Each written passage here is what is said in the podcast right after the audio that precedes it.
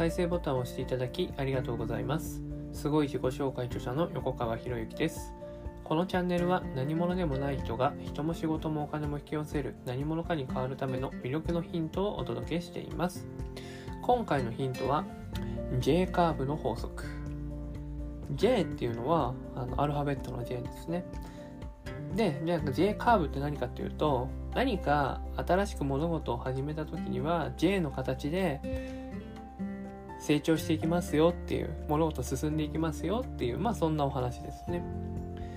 で、何か新しいこと始めたら、なかなか最初ってうまくいかないんですよ。もし、初めから何かね、新しいこと始めて、うまくいくんであれば、それって別に新しいこと始めてるわけじゃないんですよ。これまでの自分の実力でできたこと。自分の実力でできたことだから、うまくいくんですよね。新しいこと始めても。でも、これまでの自分の力では及ばないような大きなことにトライすると、まあ大体が失敗するんですよ、最初。で、落ち込んでいく。で、落ち込んで落ち込んで落ち込んで落ち込み切ったところから上がっていくっていう形が J カーブっていうんですけどね。で、まあこの話僕が聞いたの2008年ぐらいだったと思うんですけどね。で、その当時、まあ僕保険の営業やってましたけれども、もう全然ね、あの保険の成績上がらなかったわけですよね。まあそれこそ、うん、テレアポしても誰も電話に出てくれないとか、ね、ね、アポ取れなかったら仕事にならないんですよね、保険の営業って。で、それすらできなかった状態だったわけですよ。で、それがもう、最悪だなっていう状況の時に思いついたのが、ランチ会を開くってことだったんですよね。まあ、日本一のランチ会を開くってことで。で、ランチ会を開いて、で、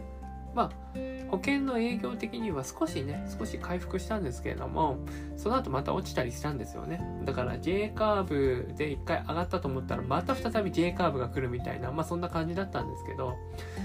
ただ、この法則を知っていたなら、あ、最初は落ちていくんだなって、で、何やってもうまくいかないって時は、あ、これ今落ちてる状態だよなって。で、そこでね、この落ちてる状態だよなっていうところで、やめる人がほとんどなんですよね。やめちゃう人がほとんど。強制退場されたら、強制退場の場合はもうしょうがないですけどね。強制退場の場合はしょうがないですけど、ほとんどの場合、自分から諦めたり、自分からやめたりするわけですよね。もしかしたら、ね、そこがそこで、これから頑張ったらもっともね、上がっていったかもしれないっていうね。まあよく、ね、あの、金金を掘りに行って、あともう少しで、あと一掘りすれば金があったのにとかね、まあそんな事例がありますけど、いつそのね、金塊にたどり着くかなんか、分かりゃしないんですよ。分かりゃしない。なんだけど、なんだけど、いろんな人も僕見てきて、やっぱり最初始めた時は落ち込んでるんですよね、ほとんどの人が。で、落ち込んで落ち込んで、そこの落ち込んでる中で試行錯誤していく中で、だんだんと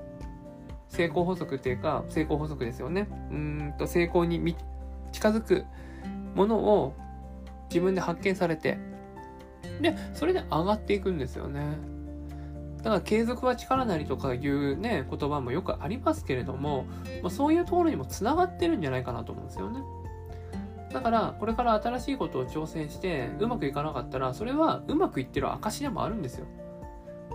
変なこと言ってるかもしれないですけれども、ね、新しくトライしてうまくいかなかったら、それはうまくいってる証なんですよ。目の前からね、その小さな視点から、短い視点からすれば、見れば、うまくいってないっていう風に捉えられるかもしれないですけれども、でも、長い視点から見たら、その落ち込んでいることがあることによって自分が成長して自分がうまくいったっていうね、そういう捉え方もできるんですよね。じゃあ実際、あなたの人生の過去に当てはめてほしいんですよね。人生、過去を挑戦した時にどうだったかっていうね。J の形に当てはめてみてください。J の形に当てはめた時に、おそらくは、おそらくは落ち込んでる時ってあると思うんですよね。で、スポーツをやってるんであれば、やっていたんであれば、ね、スランプの時期ってきっとあったと思うんですよ。で、スランプが終わった後、スランプ抜けた後ってものすごい成長してることって、スポーツやってる人だったらきっと経験してると思うんですよね。で勉強だと同じですよ。勉強だってなかなかなかなか伸びない。ね、むしろ成績落ちる。ね、伸びないから、ね、成績伸びないから今の方法違うんじゃないかっていろんなね、参考資料に手を出したりとかして、もがいたりとかした経験って結構あるんじゃないかなと思うんですよね。で、そのもがいた後に、あ、やっぱり元の形が一番良かったんだ、みたいな気づきを得て、で、そして成績が一気に急上昇する、なんてことも、たくさん事例としては持っていると思うんですよ。持っていると思うんです。ということは、これから先、あなたが何か新しいことを挑戦するということは、それもまた J カーブの法則として、ね、J カーブの法則に当てはまるっていうことなんですよね。うん。で、最初ね、うまくいってるように見えて、最初うまくいってるように見えて、すぐ落ちるんですよ、大体の場合。ずっと右肩上がりで成長する人なんていないんですよ。でそういう時に、じゃあ落ち込んでる時に、これじゃダメだって言って、反発して頑張れるのか、それとも諦めてしまうのか。